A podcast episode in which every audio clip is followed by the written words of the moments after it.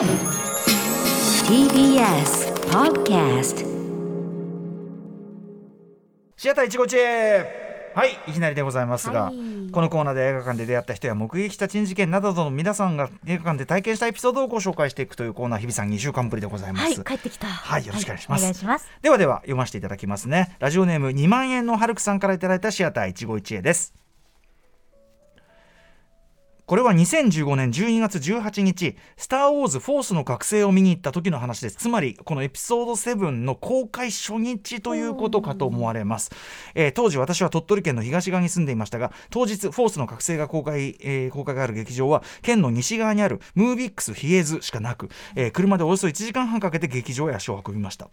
えー映画は夜6時半、えー6時3 30分上映開始。だから多分あれかな？最初の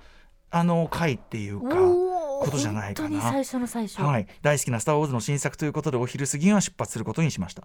お昼過ぎに出て6時半でお昼過ぎですよ。結構な。結構。ええ。当日は風が強く車が少し揺れるほどでしたがテンションが上がっている。私は気にも留めず「スター・ウォーズ」の音楽を流しながら車を走らせていました。劇場までもうすぐといったあたりでふと道路脇の木々に目をやると強風が吹いているにもかかわらず木が全く揺れていないことに気がつきましたあれ？と思い冷静に状況を確認すると後続車がやたらと車間距離を距離を取っていることにも気がつきました。嫌な予感がすると思い。近くのコンビニで車を確認すると。なんとタイヤがパンクしていたのです。そう車が揺れていたのは強風ではなくパンクしていたからだったのです運よく目の前にガソリンスタンドがありそこでタイヤ交換ホリームのホイールの歪みなどをチェックしてもらうことができた上早めに突っ走っていたこともあり上映時間にはなんとか間に合うことができました。だから昼過ぎ昼はやりすぎじゃねえかと思ったけど、ええ。これ良かったっていう念には念を入れていて本当に良かったってことちですよ、ね、ょうどいい。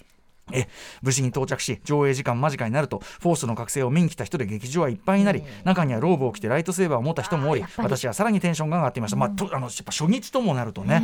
え。えーそしていよいよ上映開始「スター・ウォーズ」のタイトルとともにテーマ曲が流れてきた瞬間劇場から大きな拍手が起こりました。初めての体験で驚きましたがここに来たみんなと一体になれた気がして私も一緒になって手を叩き最高の映画体験ができたことに感動していました、えー道中の出出来事と合わせてこの日のことは忘れられない経験となりました。いやー映画館って本当にいいものですねということで。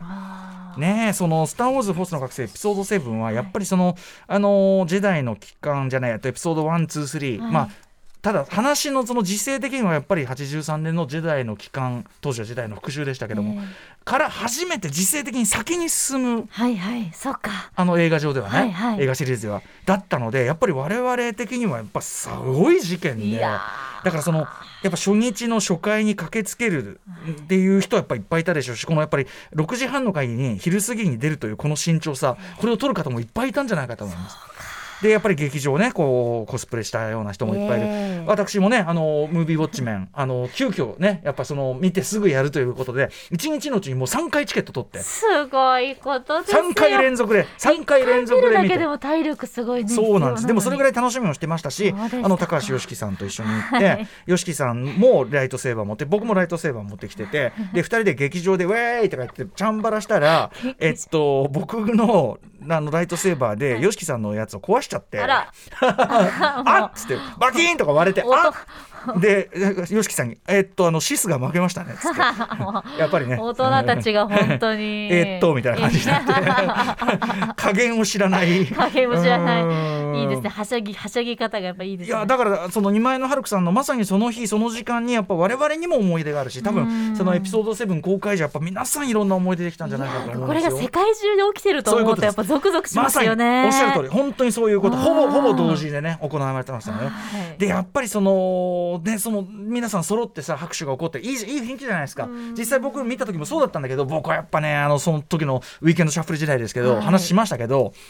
怒っちゃったんですよね。そのオープニングで字幕でこう出るじゃない、はい。いきさつみたいなのがさ、ね。そこんとこでまだ途中で入ってくるやつがいてそいつの陰で最初の行を読み逃したんガですよーンですよ本当。もうね俺その前の週かな前々の週かなあの007スペクターがやっぱり公開されててでスペクターのオープニングの歌のところでやっぱその入ってきたやつのあいつそいつがなかなかまたその背をこう低くしたりもしねえから影が見えて本当にそのその初日のオールナイト来てるんだからそんなのここみんな楽しみに来てだからちょっと遅れたんなら横で回ってから入るとかないの？みたいな。なでですね。で来週のねそのエピソード7「スター・ウォーズ・フォースの覚醒」の上映でそれが起こったら俺は本当ににねその劇場で殺人が起こりかねないから 本当に気をつけてくださいって。いや本当にそのレベルです言よね。ったのに言本当ったのに。言ったのに。言ったのに。言ったじゃないか。っていうことでしたよ本ねまあ私でもチケット3枚取ってましたんでね。まあこの後もう一回見ればいいかとは思うの。バーはできまあリカでもでも最初はね本当だよ。だってその方にとってもうん。見ろよっていう、本当です腰よ。据えるのかちょっと立ち止まるかして。そのさ重みは分かってるはずじゃんそこのさ初日の初回のチケット取ってんだからさ。ねその人はその通常の映画館ではそこまでうるうるさいこと言いませんよ、ええ。やっぱりその大事なねそのシリーズの初日、しかもエピソードもう。何度思い返しても悔しい、まあでも3回見ましたんでええ。大丈夫ですけどね。大丈夫ですけどね。はい。ということでやっぱりあの大事な映画の時は早めに出ようという、そしてあの車のパンクとやっぱねこれ当然整備はちょっときっちりしとこうというあの事故が起こらなくて何よりでした。本当そうでしたね、はい、それにつきます。本当に本当に、はい。ということで2万円のハルクさんありがとうございましありがとうた。ございました。まだまだ募集しております。はい、なるべくどこの映画館で体験した出来事なのか具体的な名前も添えていただけると嬉しいです。宛先は歌丸アットマーク .co.jp までメールが採用された方には番組ステッカー差し上げます以上新概念提唱型投稿コーナー本日水曜日はシアター151でした After Six Junction.